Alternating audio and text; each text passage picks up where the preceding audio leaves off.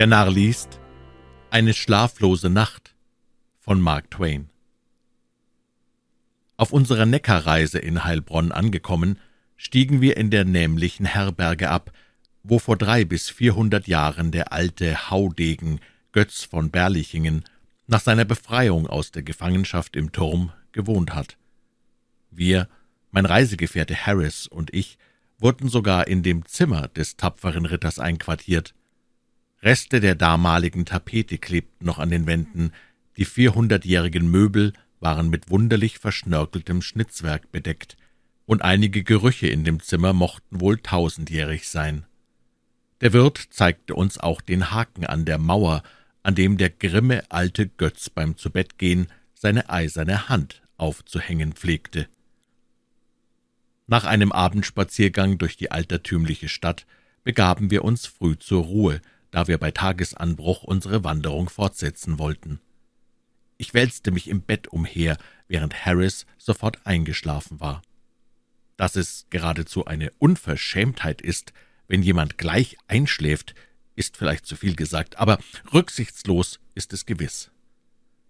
Ich lag brütend über dieser Unbill wach und bemühte mich vergebens, in Schlaf zu kommen. Ohne jegliche Ansprache fühlte ich mich anfangs im Dunkeln sehr einsam und verlassen. Bald begannen jedoch tausenderlei Gedanken mir durch den Kopf zu schwirren, von denen einer den anderen in rasender Eile verdrängte. Nach Verlauf einer Stunde war ich von dieser Gedankenjagd ganz schwindlig und fühlte mich todmüde und abgehetzt. Meine Ermüdung war so groß, dass sie momentan über meine nervöse Erregung siegte, denn während ich mir einbildete, völlig wach zu sein, musste ich dennoch vorübergehend auf Augenblicke der Bewusstlosigkeit verfallen sein. Ich bemerkte dies, indem ich wiederholt durch das Gefühl, rücklings in einen Abgrund zu sinken, jählings aufgeschreckt wurde. Dies wiederholte sich sechs bis achtmal, worauf die Bewusstlosigkeit das Übergewicht über meinen Geist so weit bekam, dass ich in einen Schlummer verfiel, der tiefer und tiefer wurde und sich gewiss zum solidesten und genussreichsten Schlaf entwickelt hätte, wenn doch was war das? Ich rief alle meine Lebensgeister wieder wach und begann zu lauschen. Mir war's, als ob ich aus unermeßlicher Ferne einen Ton vernähme, der näher kam. War es das Heulen des Sturms, Jetzt wurde es deutlicher. War es das Knarren und Raspeln irgendeiner Maschine? Nun klang es noch vernehmlicher. War es der gemessene Tritt eines heranziehenden Heeres?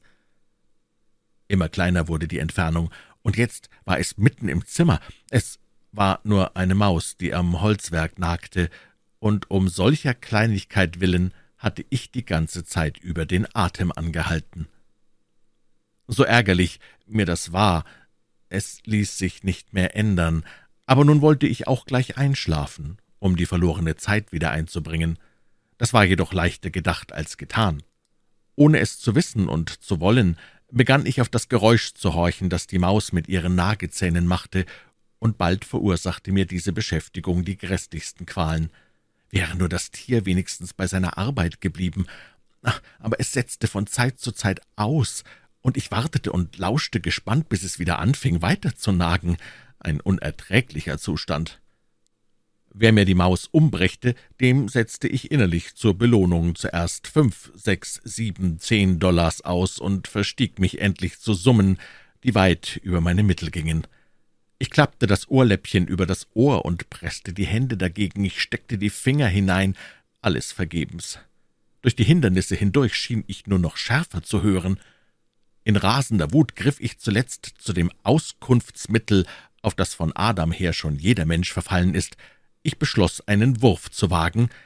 Ich griff nach meinen Wanderschuhen und erhob mich im Bette, um zu horchen, von wo das Geräusch herkäme. Ich konnte es aber nicht herausbringen. Die Stelle, woher das Geräusch kam, war so undefinierbar wie bei einer im Grase zirpenden Grille. So schleuderte ich denn meinen Schuh mit kräftiger Hand auf gut Glück hinaus. Er schlug gerade über Harrys Kopf an die Wand und fiel auf ihn herunter. Ich war erstaunt, dass ich so weit werfen konnte, denn das Bett stand am entgegengesetzten Ende des großen Zimmers. Harris wachte auf, und das freute mich. Da er aber nicht ärgerlich wurde, tat es mir wieder leid. Er blieb nicht lange wach, und das war gut. Aber nun begann die Maus von neuem, was mich ganz in Harnisch brachte. Ich wollte Harris nicht noch einmal wecken, da aber das Nagen fortdauerte, konnte ich es nicht mehr aushalten und benutzte den zweiten Schuh als Wurfgeschoss. Diesmal flog er gegen den Spiegel. Es waren zwei im Zimmer. Natürlich zerbrach der größere. Harris erwachte abermals, ließ aber keinen Laut der Klage hören, was mir sehr leid tat. Ich beschloss, lieber alle Qualen zu erdulden, als ihn zum dritten Mal im Schlaf zu stören. Schließlich zog sich die Maus vom Schauplatz zurück, und ich war im Begriff einzuschlummern, als ich eine Uhr schlagen hörte. Ich zählte die Schläge und wollte mich eben wieder aufs Ohr legen. Da schlug die zweite Uhr, und während ich zählte, begannen die beiden großen Engel an der Rathausuhr auf ihren Posaunen wunderbar melodische, reiche und volle Töne zu blasen, etwas so überirdisch Zartes und Geheimnisvolles hatte ich nie gehört. Als sie dann aber auch die Viertelstunden bliesen, dachte ich, das sei des Guten zu viel. Kaum schlummerte ich einen Moment, so weckte mich ein neuer Lärm, und beim jedesmaligen Erwachen vermisste ich mein Deckbett und musste es erst vom Boden aufheben, wie das bei den schmalen deutschen Betten nicht gut anders möglich ist. Kein Wunder, dass sich meine Schläfrigkeit endlich ganz verlor und ich zu der Überzeugung kam, dass in dieser Nacht an Schlaf für mich nicht mehr zu denken war. Ich schüttelte mich wie im Fieber und litt den brennendsten Durst. So ging es wirklich nicht länger. Ich beschloss aufzustehen, mich anzuziehen, am Brunnen auf dem großen Platz Kühlung zu suchen und meinen Durst zu löschen. Dann wollte ich bei einer Zigarre im Freien den Morgen erwarten. Ich konnte mich sehr gut im Dunkeln ankleiden, ohne Harris zu wecken. Meine Schuhe hatte ich zwar nach der Maus geschleudert, aber für die Sommernacht genügten auch die Pantoffel. Leise stand ich auf und kam allmählich in die Kleider. Nur eine Socke war verloren gegangen. Ich konnte sie nirgends entdecken, und doch musste ich sie haben. Ich kniete nieder, und den einen Pantoffel am Fuß, den anderen in der Hand, suchte ich nun rund auf dem Boden umher. Vergebens. Ich suchte weiter und weiter, indem ich fortrutschte, Dabei krachten die Dielen, und so oft ich an einen Gegenstand stieß, entstand ein Lärm, zehnfach größer, als er bei Tage gewesen wäre. Ich wartete jedes Mal erst mit angehaltenem Atem, um mich zu überzeugen, dass Harris weiterschlief, ehe ich vorwärts kroch. Trotz alles Suchens fand ich die Socke nicht, sondern stieß nur von einem Möbel ans andere. War das Zimmer wirklich so reich möbliert gewesen, als ich zu Bette ging, oder waren vielleicht seitdem einige Familien eingezogen? Überall standen mir Stühle im Weg, und statt sie im Vorbeikriechen nur zu streifen, stieß ich jedes Mal mit dem Kopf dagegen. Langsam, aber sicher begann mir die Geduld zu reißen, und ich glaube wirklich, dass ich von Zeit zu Zeit einen leisen Fluch ausstieß, um mir das Herz zu erleichtern. Endlich schwur ich im höchsten Zorn, ohne die Socke auszugehen, stand auf und schritt, wie ich meinte, geradewegs zur Türe, Stattdessen starrte mir plötzlich mein gespenstisches Ebenbild aus dem unzerbrochenen Spiegel entgegen. Ich schrak zusammen und erkannte zugleich, dass ich verwirrt sei und die Richtung gänzlich verloren habe. Ich geriet darüber in einen solchen Zorn, dass ich mich auf den Boden setzen und etwas packen musste, um einen fürchterlichen Ausbruch explodierender Leidenschaft hintanzuhalten. Wenn im Zimmer nur ein Spiegel gewesen wäre, so hätte ich mich daran vielleicht zurechtfinden können, aber es waren zwei da, und zwei waren ebenso schlimm wie hundert, abgesehen davon, dass die beiden sich an den entgegengesetzten Enden des Zimmers befanden. Ich konnte an einem schwachen Schimmer die Fenster erkennen, aber da ich dieselben in meiner Verdrehtheit ganz woanders vermutete, so wurde ich nur umso verwirrter. Beim Aufstehen stieß ich einen Regenschirm um. Der Fall auf den harten, teppichlosen Boden klang wie ein Pistolenschuss. Ich hielt den Atem an und bis auf die Lippen. Harris rührte sich nicht. Ich versuchte mehrere Male, den Regenschirm an die Wand zu stellen, aber plumps lag er jedes Mal wieder unten, sobald ich die Hand losließ. Ich bin von guter Erziehung. Aber wäre es nicht so schwarz, feierlich und unheimlich in dem riesigen Zimmer gewesen, so würde ich, glaube ich, etwas gesagt haben, das man nicht in ein Sonntagsschulbuch hätte setzen dürfen, ohne den Absatz desselben zu schädigen. Wären meine Verstandeskräfte nicht bereits durch die ausgestandenen Qualen erschöpft gewesen, so hätte ich etwas Gescheiteres getan, als zu versuchen, einen Regenschirm bei Nacht auf einen gewichsten deutschen Stubenboden zu stellen. Das eine tröstete mich noch, Harris rührte sich nicht. Der Regenschirm konnte mich auch nicht orientieren, da mehrere ganz gleiche herumstanden. So tastete ich mich dann an der Wand hin, um zur Türe zu gelangen. Dabei stieß ich ein Bild herunter. Kein großes, aber es machte einen Höllenlärm. Harris rührte sich nicht. Wenn ich aber noch mehr Angriffe auf Bilder ausführte, musste er sicherlich wach werden.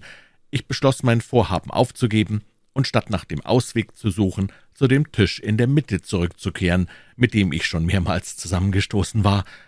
Von dort wollte ich dann eine Entdeckungsreise nach meinem Bett antreten. Hatte ich das erst gefunden, so war der Wasserkrug nicht weit. Ich konnte meinen verzehrenden Durst löschen und mich wieder hinlegen. Ich kroch auf allen Vieren, weil das schneller ging, und ich dabei weniger umzuwerfen hoffte. Bald fand ich den Tisch, das heißt, ich stieß mit dem Kopf dagegen rieb mir die Beule etwas, richtete mich in die Höhe, streckte die Hände aus und tastete umher, bis ich an einen Stuhl kam.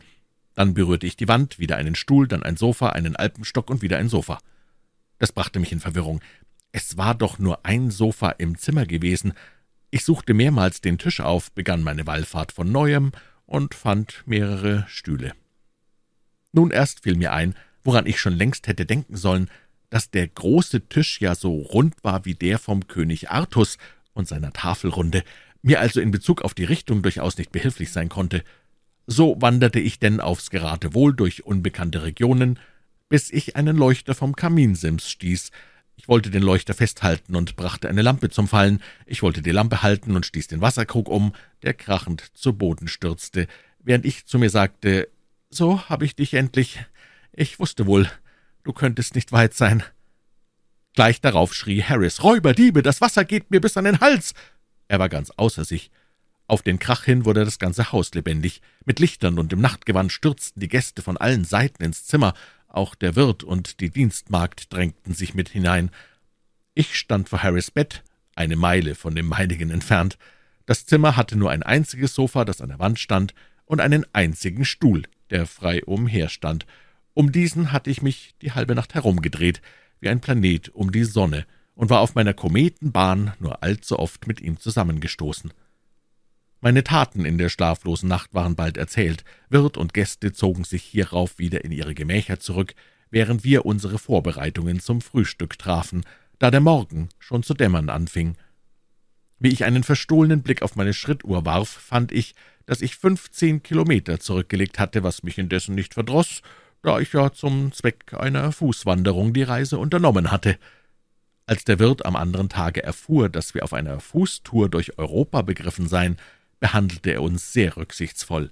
Er ließ sich die Sachen, die ich während der Nacht zerschlagen hatte, nur zum Selbstkostenpreis bezahlen, stärkte uns reichlich mit Speise und Trank, und, um uns zum Abschied die größte Ehre zu erweisen, ließ er uns mit Götz von Berlichings Pferd und Wagen zum Tor von Heilbronn hinausfahren.